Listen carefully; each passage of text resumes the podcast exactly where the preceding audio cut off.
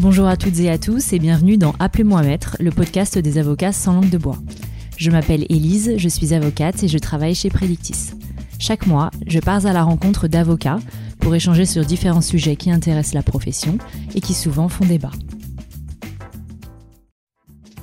Dans cet épisode, j'ai le plaisir d'avoir pour invité François de Cambière, avocat au barreau de Paris et spécialisé dans la gestion des procédures judiciaires contentieuses et pénales. Il intervient dans des dossiers complexes qui nécessitent une expertise transversale. François est associé du cabinet Seattle Avocat. Bonjour François. Bonjour, bonjour Elise. Nous inaugurons ensemble la saison 3 du podcast Appelez-moi Maître. Merci d'être mon invité aujourd'hui. Merci à vous pour cette invitation. Alors racontez-nous en quelques mots comment vous êtes devenu avocat. Je suis devenu avocat un peu, euh, je dirais un peu par hasard et de façon progressive. C'est-à-dire qu'il y avait toujours cette, euh, cette envie euh, de défendre, cette envie d'argumenter, mais j'avais une grande méconnaissance du, du milieu des avocats, c'est-à-dire personne autour de moi qui était qui était avocat. Et en fait, c'est la fac qui m'a donné ce, ce goût pour pour les études d'abord de droit, de droit des affaires. Et je dirais que c'est un moment où entre mes premières expériences en cabinet et une construction aussi euh, euh, sur des convictions personnelles, sur un engagement dans la société. Euh, bah, c'est ce qui m'a donné envie de devenir un avocat de contentieux et je dirais même plus aujourd'hui un avocat engagé. On y reviendra sur euh, cette notion d'avocat engagé. Peut-être un petit mot sur vos, vos études, où est-ce que vous les avez faites euh... Donc je suis d'origine marseillaise, donc j'ai fait euh, le début de ma fac à Marseille. Euh, je suis monté à Paris, comme on dit, euh, pour euh, pour venir étudier à Assas en, en maîtrise.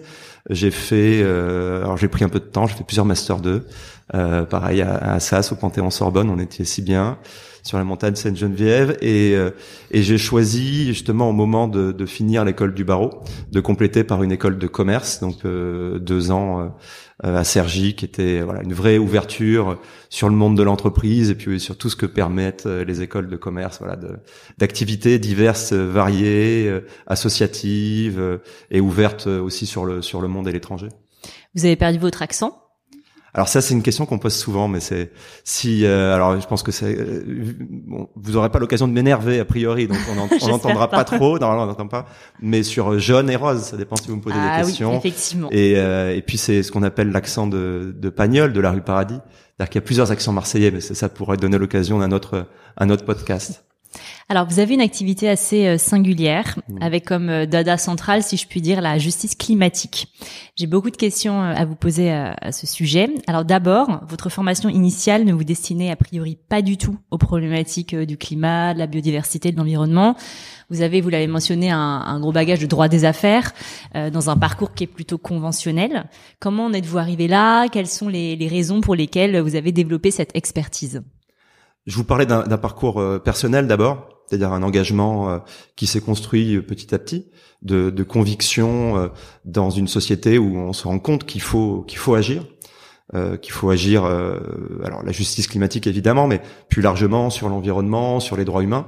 Donc après plusieurs années comme avocat, et notamment comme avocat euh, d'entreprise, hein, il faut il faut le dire, dans des grands cabinets d'affaires. Euh, j'ai choisi de rejoindre un cabinet qui s'appelle l'Isias Partner, qui était euh, créé par par Jean-Pierre Mignard et par plusieurs de mes associés aujourd'hui hein, dans le cabinet Seattle Avocat, qui m'ont donné ce goût pour euh, pour la pour la bataille, pour l'engagement sur les droits humains. Et avec mon associé Sébastien Mabille, qui lui est un un engagé euh, depuis très longtemps et qui est, dont c'est la spécialité justement, le droit de l'environnement. On s'est euh, rendu compte que le droit de l'environnement ne pouvait pas rester qu'un droit euh, public et que la responsabilité des, acteurs privés et des entreprises est, telle aujourd'hui que ça a du sens justement pour un, juriste de droit privé, un juriste de droit des affaires, une spécialisation en, droit euh, des affaires, droit bancaire, en responsabilité des entreprises et des dirigeants, d'aller sur ce type de sujet. Euh, parce que c'est aussi, euh, alors il y avait une conviction, mais on avait partagé un constat. C'est ce qui se passe aux États-Unis. Aux États-Unis, il y a plus de quasiment 2000 procès climatiques qui ont été engagés. Et ils le sont la majorité du temps engagés contre des entreprises.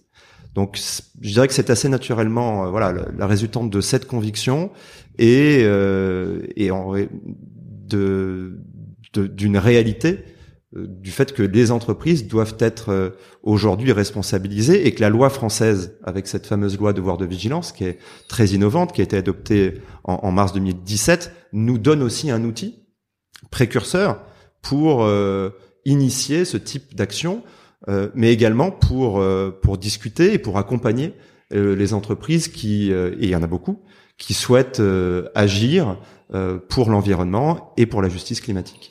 D'accord, donc j'imagine que cette euh, spécialité bah, vous a amené aussi à développer une, une expertise qui est assez transversale, parce que c'est vrai que vous l'avez mentionné, selon le droit de l'environnement, on dit c'est droit public, mmh. vous avez aussi le bagage droit des affaires, donc finalement quand on vous demande un peu en quoi vous êtes spécialisé, vous dites quoi? La responsabilité des entreprises, la RSE et, et les droits humains au sens large qui intègre pour moi aussi, mais euh, tout récemment pour le Conseil d'État, pour le Conseil constitutionnel, le droit à un environnement sain. Bien sûr. Ok. Alors, si je comprends bien, vous êtes plutôt du côté ONG, collectivité territoriale versus euh, grand groupe, mais j'imagine qu'il vous arrive aussi peut-être parfois euh, ponctuellement d'être du côté de certains de ces grands groupes. Comment vous conciliez la représentation d'intérêts qui, du moins en apparence, semblent aussi divergents? Je dirais qu'il y a un effet, il y a un effet loop sur ces actions euh, engagées pour des ONG parce qu'elles sont médiatiques. Mais euh, la réalité de mon activité, en tout cas sa, son exhaustivité est beaucoup plus large parce que on travaille à accompagner des entreprises, celles qui veulent s'engager, ce que je vous ai tout à l'heure, pour euh, être acteurs de la transition, que ce soit en matière climatique, en matière de droits humains, en matière d'environnement.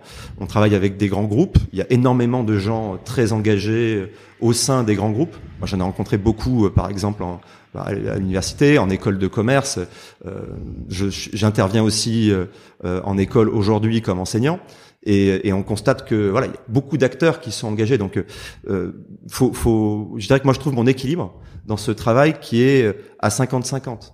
50%, actions très engagées. Vous avez dit ONG, vous avez raison, mais il n'y a pas que des ONG qui initient des actions. Hein. On, on, conseille et on accompagne, par exemple, dans l'action euh, contre Total en, responsabilité climatique, il y a des territoires, il y a des villes, euh, des grandes villes. On va y revenir, hein, mais par exemple la ville de Paris ou la ville de New York qui viennent de nous rejoindre. Donc euh, voilà, c'est pas du tout quelque chose de militant. C'est c'est un accompagnement, c'est une partie de mon activité, mais encore une fois, accompagner, assister et conseiller des entreprises qui veulent changer euh, les choses, pour moi, c'est quelque chose aujourd'hui d'extrêmement euh, satisfaisant. D'accord.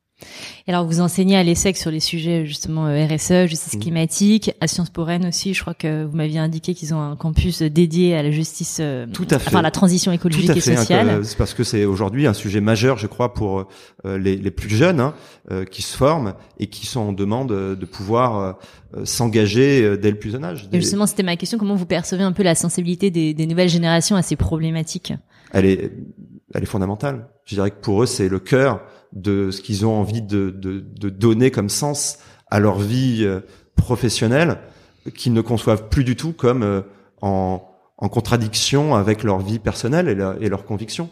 Et je crois qu'on le sent hein, euh, chez les jeunes. Il y a à la fois une anxiété chez les même tout tout jeunes, mais aussi une volonté d'essayer de, de, faire changer et d'infléchir un monde euh, dont ils héritent sans avoir véritablement euh, pu euh, être responsables. Ou, voilà, donc on sent qu'il y a une volonté, et c'était pas du tout présent même 10 15 ans en arrière quand je on pense était que ça change par rapport à notre génération et voilà où on, celle d'avant on avait je pense qu'on avait déjà envie on parlait de, de, cette fameuse quête de sens qui à mon sens était plus personnelle c'est-à-dire faire un métier qui importait pour soi et qui pouvait apporter euh, de la satisfaction euh, de l'échange. Aujourd'hui il y a une véritable volonté de, de, de s'engager et de changer euh, euh, dans un monde qui, qui est un monde assez assez déprimant si on regarde euh, voilà où on en est et, et, la marge de manœuvre marge de manœuvre assez limitée pour changer les choses ça ce sont les travaux scientifiques qui nous le disent Bien sûr. Au regard de, ce qu'on vient de se dire, de ce qu'on vient de se dire, pardon, je comprends que vous vous définissez plutôt comme un avocat, donc engagé, militant. Pas euh, militant. Pas militant. oui, engagé. Engagé. Parce que militant, ça voudrait dire adhérer aux, causes. Alors, il y a mes engagements personnels. Ils regardent pas d'ailleurs euh, mon activité euh, d'avocat, mais engagé, c'est-à-dire que en tant que spécialiste du droit, on est mhm. capable d'accompagner à la fois bah, des acteurs qui veulent initier des actions, mais également des entreprises qui voudraient euh, changer. Voilà. le militant, c'est vraiment, et d'ailleurs c'est un vrai sujet hein, pour le pour le barreau aujourd'hui. Euh, on, on, nous questionne souvent là-dessus. Comment vous faites la part des choses? Comment vous restez indépendant? Quelle mhm. distance vous prenez? C'est tout le, je dirais, la subtilité de, de l'exercice. Alors effectivement, pardon, effectivement, c'est engagé pas militant, mais j'allais vous dire qu'effectivement, ça a des implications euh, euh, sur les pratiques déontologiques, le choix des clients, des contentieux, etc., sur lesquels vous, vous travaillez, et de façon plus générale par rapport à votre liberté d'expression en tant qu'avocat. Est-ce que c'est risqué d'être un avocat engagé sans être militant? Je sais pas si c'est risqué, mais il est certain que, que ça demande une grande responsabilité pour euh, pour pour respecter à la fois le mandat que vous donne votre client, qu'il s'agisse d'une entreprise, qu'il s'agisse euh, d'une organisation, et en même temps incarner les valeurs déontologiques fondamentales euh, de notre métier. Donc, euh, sachant qu'on on avance sur sur un fil qui n'est pas encore tout à fait déterminé, même si même si c'est-à-dire que l'ordre n'a pas encore pris de position extrêmement claire euh, avec l'émergence massive des réseaux sociaux, euh, de la nécessité de communiquer très vite. Euh, c'est ça qui est le plus complexe. Mais moi, j'aimerais quand même qu'on en revienne à ce qui a fait l'essence de notre métier et de très grandes avocates et avocats. Je pense à Gisèle Halimi, je pense à Robert Badinter, ont déjà été plus qu'engagés et, et, ont, et, ont, et ont porté des, des, changements fondamentaux dans notre société. Donc je crois qu'il faut pas se tromper non plus. Euh, voilà, même si aujourd'hui les formes de la communication changent, l'avocat engagé, l'avocat indigné ou l'avocat qui accompagne la société, on a d'illustres exemples auxquels euh, se, se référer. Mais est-ce qu'il y a des avocats non engagés alors?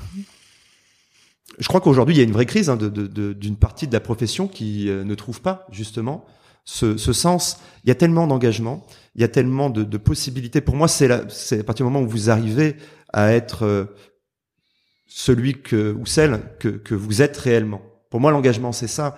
Et je respecte parfaitement euh, nombre de mes confrères qui ont des engagements euh, différents et parfois des engagements diamétralement opposés. On a des affrontements durs.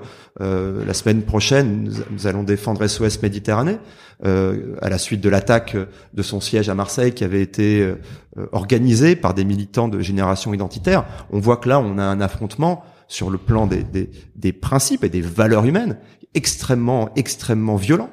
Euh, il a dégénéré d'ailleurs, puisqu'il a donné lieu à des violences. Mais euh, voilà, je respecte cet engagement et je crois que c'est aussi en étant euh, en, accord avec avec son engagement et soi-même qu'on devient un bon avocat. Hmm. Alors une question engagée justement, effectivement, on parle souvent euh, des acteurs publics, de leurs engagements en matière euh, environnementale, mais il y a aussi effectivement donc la question fondamentale des acteurs privés, car les émissions euh, sont quand même avant tout les, leurs. J'ai le sentiment qu'il y a une forme de, climato-scepticisme dans notre génération, alors peut-être pas les plus jeunes, mais quand même notre génération. Et à côté, on parle souvent du manque de vigilance climatique des grands groupes. Qui est le plus dans le déni climatique alors? Je sais pas s'il y a du scepticisme ou s'il y a une certaine forme de résignation par rapport à l'impression qu'on ne peut pas changer la façon euh, de consommer et un mode de vie qui est, euh, et ça il faut être lucide, euh, responsable de toutes ces émissions de gaz à effet de serre. Mais moi je suis plutôt optimiste parce que quand on considère ce qui s'est passé après la pandémie, on se rend compte que énormément de choses qu'on ne pensait pas pouvoir être changées changent très vite. Prenez le, nombre de personnes qui ont troqué leur voiture contre un vélo. Prenez le nombre de gens qui euh, ont commencé à, s'engager euh, dans tout un tas de causes.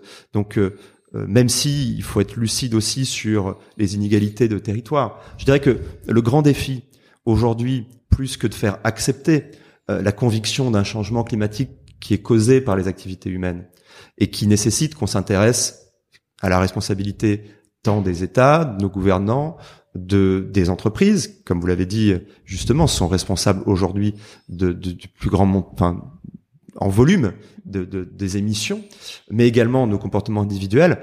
On doit à la toute fin être attentif aux inégalités sociales dans notre pays qui, vont. Si on ne règle pas cette question, si on n'arrive pas à avoir une transition juste, on n'aura pas de transition. Et, donc ça c'est en Europe, mais également vis-à-vis -vis des pays du Sud.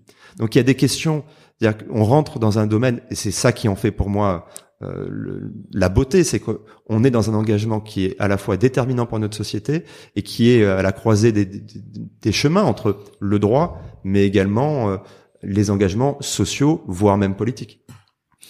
Alors pour euh, pour finir sur le sujet, même si effectivement on pourrait en parler très longtemps et pour faire le lien avec votre votre carrière, cette expertise que vous avez développée, donc c'est quelque part une expertise de conviction, euh, mais est-ce que c'est une expertise rentable Je pense que déjà c'est rentable dans le sens où euh, on est on apporte quelque chose au débat juridique, on le sent auprès des, des, magistrats, on le sent auprès de du monde universitaire. Il y a des, des thèses euh, aujourd'hui extrêmement intéressantes sur le sujet qui montrent que c'est pas du tout un sujet militant ou hors sol, au contraire. Euh, et puis, euh, on a un écosystème qui se, se crée sur justement l'économie de la transition. Et heureusement, je ne veux pas rentrer dans le débat décroissance ou pas décroissance, mais on, on sait qu'on devra faire des efforts et que c'est uniquement si on entraîne tous les acteurs, et les acteurs juridiques en font partie, euh, que cette transition sera possible. Donc euh, euh, moi je crois que c'est le enfin, pas le conseil, mais c'est le retour d'expérience que je peux faire. Il est certain qu'il faut renoncer à, à je dis pas un certain confort, mais ce n'est pas la même façon de travailler pour un et c'est pour ça que l'équilibre parfois peut être aussi à rechercher, mais travailler pour un très grand groupe ou travailler pour euh, une organisation euh, euh, qui, qui n'a pas forcément énormément de moyens. Mais depuis très longtemps, les cabinets travaillent pro bono. Alors, sur certains types de dossiers, je crois que c'est pas un modèle qui est viable sur le long terme. Et ça, tous les acteurs l'ont bien compris. Euh, c'est de toute façon la crise du marché du droit, elle concerne également hein, les, grandes entreprises. Euh, le, le, récemment, on a vu les coupes dans les budgets de certaines entreprises sur euh, les marchés, le marché juridique. Donc euh, on a on a un, barreau, à, mon sens, hein, c'est ce que je partage avec beaucoup de mes, mes consoeurs, de mes confrères, qui est obligé de se réformer face à ces, à ces réalités-là. Et c'est vrai que de nouvelles opportunités pour s'aligner dans sa pratique et pour et pour intervenir dans des domaines où on ne pensait pas pouvoir intervenir, euh, y compris d'ailleurs de la part de, de, jeunes collaborateurs qui viennent chez nous, qui viennent rechercher ça. Je veux des dossiers engagés, je suis prêt, euh, y compris euh, à être même moins bien payé. Donc, euh, et c'est une démarche qu'on a qu'on a faite. Moi, je crois qu'il faut il faut pas du tout tomber dans l'excès, c'est-à-dire qu'on peut on est on n'est jamais bénévole dans notre mmh, métier, c'est pas possible parce que c'est beaucoup trop prenant. Il y a beaucoup trop d'engagement, ça nécessite des moyens. Aujourd'hui, on a un cabinet d'une quinzaine d'avocats, on doit être euh, avec les salariés et les stagiaires à peu près une vingtaine de personnes. C'est une grande structure à faire tourner. Donc, il y a des réalités économiques euh, auquel on, on, est on est confronté. Et c'est vrai que pour moi d'être, il y a la casquette d'avocat, mais aussi de, de, de bah, d'une certaine façon de chef d'entreprise. On est cinq, donc on, cette casquette on la porte euh, à plusieurs. Je dirais enfin que dans cet écosystème qui est aujourd'hui en train de se transformer, vous avez aussi cette conscience des réalités. C'est-à-dire qu'il y a, même au sein d'organisations associatives historiques, aujourd'hui, ils attirent des, des, des profils, ils ont euh, des moyens qui sont alors pas encore ceux de très grandes entreprises, mais euh, mais c'est vraiment en train de se professionnaliser. Je veux juste dire un dernier mot là-dessus, mhm. c'est que si on prend l'exemple euh, de ce qui se passe aux États-Unis, ou plus proche de nous de ce qui se passe aux Pays-Bas, par exemple, il y a eu une action qui a été engagée contre Shell et qui a condamné Shell justement pour son inaction climatique. Le, notre confrère qu'on a rencontré, euh, il a, il arrive, il a trouvé un modèle économique pour se dédier deux jours par semaine uniquement à ce contentieux. C'est-à-dire que, et ça, c'est, je pense qu'on aimerait tous, quelle que soit notre notre pratique et nos clients, pouvoir se dire, j'ai le luxe pour un dossier, je ne prends aucun appel, je ne fais aucun rendez-vous, et je suis entièrement tourné vers ce but. C'est, il est certain que sur des sujets aussi complexes, il faut pouvoir atteindre un, un niveau de d'excellence, de précision et puis de, de, temps passé qui permettent de voilà de répondre à, tout, et à tous ces défis là, tous ces défis juridiques et, et, de la même manière pour les pour les magistrats. Et je crois que c'est là aussi un grand problème, c'est-à-dire que toujours pour euh, pour continuer cette comparaison avec nos confrères néerlandais, ils ont assigné en même temps que nous en janvier 2020. Vous avez peut-être des questions là-dessus, je vais pas trop euh, voilà, mais ils ont déjà eu une décision quand nous Total n'a toujours pas répondu sur le fond. et ils ont été capables d'avoir quatre jours d'audience pour plaider un dossier comme ça. Je crois qu'on a, on, est, on est, on est juste envieux en France de pouvoir avoir une justice et, et, on pense aux magistrats qui ont, qui ont des moyens tellement limités, qui ont des contraintes tellement lourdes. Euh, on, on, on, travaillerait tous beaucoup mieux si on pouvait le faire, voilà, avec euh, j'enlève le mot rentabilité, mais avec le, le, le temps et le soin qui est nécessaire pour pouvoir euh, apporter les réponses à tous ces sujets. Merci pour cette euh, réponse complète. On va un peu dézoomer. Euh, qu'est-ce qui vous plaît le plus dans le métier d'avocat aujourd'hui? Ce qui me plaît le plus aujourd'hui dans, dans ce métier, je dirais que c'est la liberté, avant tout, euh, et la capacité d'action parce qu'on arrive à un moment où le droit devient un vrai levier d'action euh, sur la société. Et on le constate parce qu'on entend de plus en plus parler de, de droit, et, je crois que c'est bien. Euh, c'est pas forcément parce qu'ils sont toujours respectés, mais c'est parce que voilà, le droit devient un vrai moyen de, de réguler notre société. Et moi, je dirais que c'est aujourd'hui ce qui me, oui, ce qui me, me porte le plus. Si vous, si vous pouviez pardon, changer une chose dans votre vie professionnelle actuelle, laquelle serait-ce? Ah, il y a forcément quelque chose. C'est, j'aimerais pouvoir être un peu plus proche de, de mon sud natal, mais ça, bon, plein qui, qui l'ont fait et c'est, et, et c'est, finalement c'est, c'est pas, c'est pas grand chose. Euh, non, mais on est, on arrive, on arrive à, à s'organiser, mais c'est vrai que on a un métier qui est qui est extrêmement euh, prenant, parfois trop. Et, euh, et c'est difficile de prendre suffisamment le temps. Je, je reviens sur l'exemple de mon confrère néerlandais. J'achèterais, mais volontiers, un jour par semaine pour ne faire que creuser les quelques sujets fondamentaux aujourd'hui, notamment sur tout ce qui est justice climatique et devoir de vigilance, que j'aimerais creuser et pour pouvoir écrire plus. Donc vous manquez de temps en fait je crois qu'on court tous après après le temps. Euh, Mais peut-être particulièrement les avocats. Quel que soit voilà, quel que soit le, le, moment de notre vie professionnelle en, tant qu'avocat, c'est c'est ce qu'on a de de plus précieux et c'est ce qu'on a de moins. Prendre le temps, notamment pour pour euh, euh, faire quelque chose qui, je crois, est est aujourd'hui on a, trop rare. C'est véritablement prendre le temps d'écrire sur notre pratique et, euh, et et de participer à, à la fois, je vous disais tout à l'heure, participer à la société, mais à la doctrine.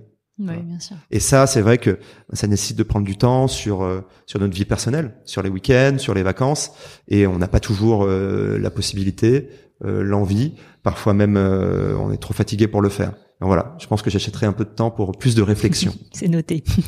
J'ai trois dernières questions à vous poser. Alors la première, quel est votre meilleur souvenir professionnel à ce jour? Il y en a déjà eu beaucoup. Il y en a déjà eu beaucoup. je dirais, je dirais trois choses. J'en ai pas un seul. Je vous écoute. Et c'est trois types d'activités d'ailleurs très différentes.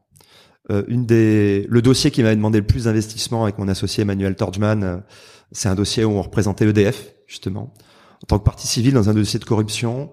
Euh, huit semaines d'audience à la chambre financière à Nanterre, à la 15e chambre correctionnelle.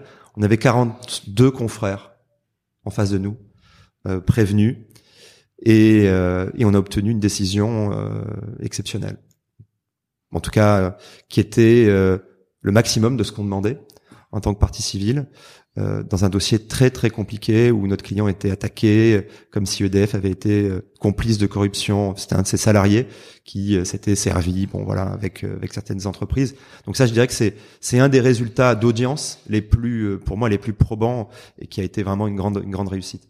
Il y en a un deuxième c'est euh, assez récemment, quand on a fait, euh, toujours avec mon associé Emmanuel Torgman, fait condamner euh, l'État contre pour sa responsabilité dans la, la perquisition qui a eu lieu au siège de Mediapart, dans le dans le, on va dire la périphérie de l'affaire Benalla, parce que c'est une décision tellement importante pour la liberté d'expression, et c'est une décision qui était tellement compliquée à obtenir. On a tous travaillé d'arrache-pied. Euh, et vous parliez de transversalité, ça nous a nécessité tellement de, de, de, de, mise en commun de nos expertises sur le droit pénal, sur le droit de la presse, sur le droit public. Euh, voilà, donc c'est une décision vraiment, et c'était tout récent, ça date du mois de juin, euh, vraiment vraiment importante. Et la dernière, euh, c'est la première ordonnance qu'on a obtenue dans euh, l'affaire Total, où on a un magistrat, juge de mise en état à Nanterre, qui nous a donné raison dans. Alors, c'est qu'une malheureusement une étape un peu préliminaire parce qu'on est sur un incident, mais qui a retenu la responsabilité, enfin la, compétence plutôt du, du, juge civil pour statuer sur euh, le devoir de vigilance.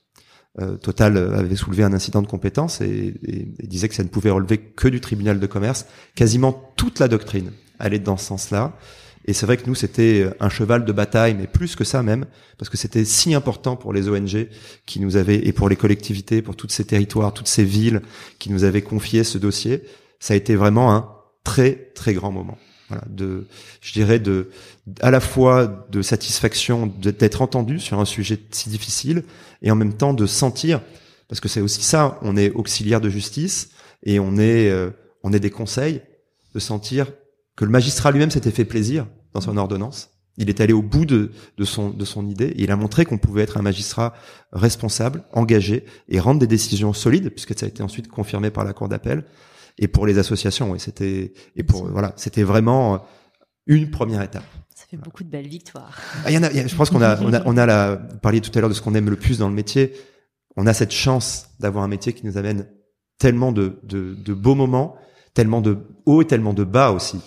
Il y a des moments de défaite, il y a des moments de tension, il y a des moments de grande victoire. Moi, je, je, je compare ça. je suis marseillais, je vais, je vais aller jusqu'au bout de la, de la caricature. Je suis un grand fan de foot, je suis évidemment un grand fan de l'OM. et ben, il y a des choses comme ça, un grand fan de sport euh, qu'on ne connaît euh, que dans ce type de moment qui vous emporte. Et c'est parfois un peu envié par euh, autour de nous. C'est grisant. Euh, oui, autour de nous, euh, beaucoup de gens ont des très beaux métiers. On a cette chance là d'avoir un métier, euh, notamment quand on fait du contentieux, qui peut nous amener ce type de, de, bah, de grandes victoires, de grandes défaites, mais de grands moments d'intensité. Mm, mm, je comprends. Quel est votre principal défi des trois prochaines années? Hmm, Je dirais de trouver, euh, de, de, continuer dans cet équilibre, qui n'est, comme vous l'avez dit, pas facile à, à, maintenir et qui pour moi est fondamental et, et vraiment qui est euh, déterminant de ce que ce que nous voulons être. Et je dis nous, déjà euh, de construire ce nous ça, c'est pour moi le métier d'avocat. Euh, il est éminemment collectif. C'est-à-dire que de continuer à, à agréger euh, et à, et à consolider cette, cet engagement collectif qu'on porte nous en tant que, que Seattle avocat, euh, mais de maintenir cet équilibre, c'est-à-dire que euh, d'arriver à continuer à parler à la fois aux entreprises, aux dirigeants d'entreprises, aux associations, euh, aux particuliers, euh, aux faibles, aux forts. Je pense que et, et, et je veux vraiment euh, arriver à conserver ça, c'est pas toujours facile. Bien sûr. Parce a un moment, vous êtes identifié, vous pouvez être catégorisé, euh, voilà. Et, et je pense que beaucoup d'avocats et d'avocates ont réussi à le faire. De, de, je pense à certains certains grands modèles qui sont aujourd'hui euh, à la fois, surtout quand on fait du pénal, pénal des affaires. Est-ce que vous êtes en partie civile Est-ce que vous êtes prévenu Est-ce que voilà Moi, je pense que ne pas être catégorisé, rester sur cet équilibre, parler aux, deux, euh, à tout le monde en fait. C'est pour moi c'est ça, oui, une grande réussite. Et je vous ai pas posé d'ailleurs cette question, j'en ajoute une du coup avant la dernière. J'aurais pu vous la poser plus tôt. Est-ce qu'il y a beaucoup de, hum, peut-être pas de concurrence, mais en tout cas, est-ce qu'il y a beaucoup d'autres confrères qui sont sur ce positionnement bien spécifique et justement qui, à votre sens, ont trouvé cet équilibre que vous mentionniez à l'instant? Ou alors vraiment Seattle avocat non non non pas, non non mais il y a, y a, beaucoup de confrères qui de consoeurs sur, aussi surtout. Euh, je pense à un consoeur je dis surtout parce que je pense à ma consoeur Clémentine Baldon qui vient du monde de l'entreprise euh, qui était avant euh, dans le groupe Bouygues qui aujourd'hui a un cabinet extrêmement engagé qui a participé à l'affaire du siècle. Moi je, je, je, pense aussi à elle parce qu'on intervient ensemble on donne on, secours mhm. ensemble à l'ESSEC sur la RSE dont vous parliez. Mais c'est vrai que c'est des questions qu'on se pose souvent notamment avec Clémentine, comment conserver cet équilibre. Euh, je pense euh, euh, à beaucoup de à ma, à consoeur Corinne Lepage, qui d'une certaine manière est aussi un modèle parce que parce que voilà, elle a aussi aussi allié politique et, engagement juridique. le cabinet Daoud, par exemple, enfin le cabinet Vigo, avec Emmanuel Daoud, de la même manière, intervient sur des, sur des, sur des dossiers extrêmement engagés et conseille aussi des grands groupes. Donc on voit que c'est possible, on voit que ça marche, mais il faut toujours faire attention parce que parce que comme vous le disiez tout à l'heure, je ne dirais pas que c'est risqué, mais comme on est engagé, on est aussi exposé. Et, euh, et, il faut conserver cette responsabilité dans euh, dans, dans la parole, dans euh, dans nos actes aussi en tant qu'avocat. Donc euh, oui, c'est un exercice qui n'est qui est pas facile, mais qui est profondément profondément motivant dans son voilà qui donne envie de se lever le matin et et de et de venir rejoindre un peu la, la, la tribu Seattle. cette envie, c'est aussi une envie de partage. Vous l'avez compris. Et c'est vrai que de voir que ben, des jeunes avocates, des jeunes avocats nous rejoignent pour être engagés et, euh, et, et, tout en, en étant aussi euh, rigoureux dans leur, leur intervention et, leur analyse juridique, c'est, c'est déjà une satisfaction. Et de se dire qu'on va arriver à pérenniser ça sur plusieurs années, ouais, ce serait ce serait un vrai, un vrai défi et un vrai projet sur le long terme. Je vous le souhaite en tout cas, je vous suivrai de près. Alors pour clôturer notre échange, si vous n'aviez pas été avocat, dans quel métier pensez-vous que vous seriez épanoui? Alors j'avais hésité à être journaliste quand j'étais quand j'étais euh, encore sur les bancs de la fac, enfin en tout cas de, poursuivre journaliste, mais euh, mais je pense que on, le vrai fantasme aurait été euh, le piano. C'était le métier de, de mon grand-père.